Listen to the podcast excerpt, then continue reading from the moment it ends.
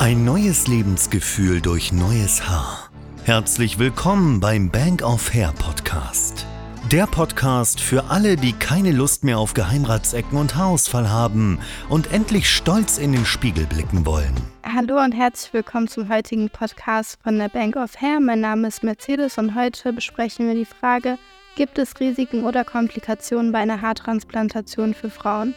Bei einer Haartransplantation für Frauen können Risiken und Komplikationen auftreten, obwohl sie in der Regel selten und mild sind.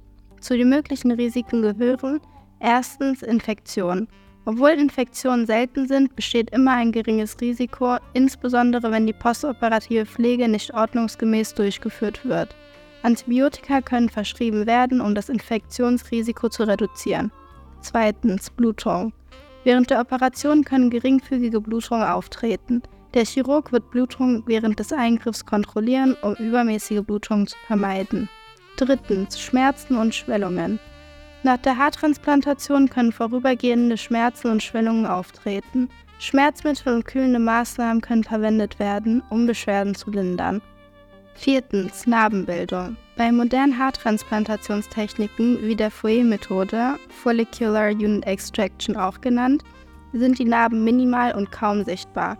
Dennoch kann es bei einigen Patientinnen zu sichtbaren Narbenbildungen kommen, insbesondere wenn die Kopfhaut nicht gut heilt. Fünftens, vorübergehender Haarausfall. Nach der Transplantation kann es zu vorübergehendem Haarausfall kommen, da die transplantierten Haare zunächst ausfallen, bevor sie wieder nachwachsen.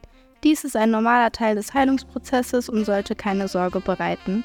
Es ist wichtig, dass Frauen, die eine Haartransplantation in Betracht ziehen, sich von einem erfahrenen Chirurgen beraten lassen und alle Risiken und möglichen Komplikationen im Detail besprechen.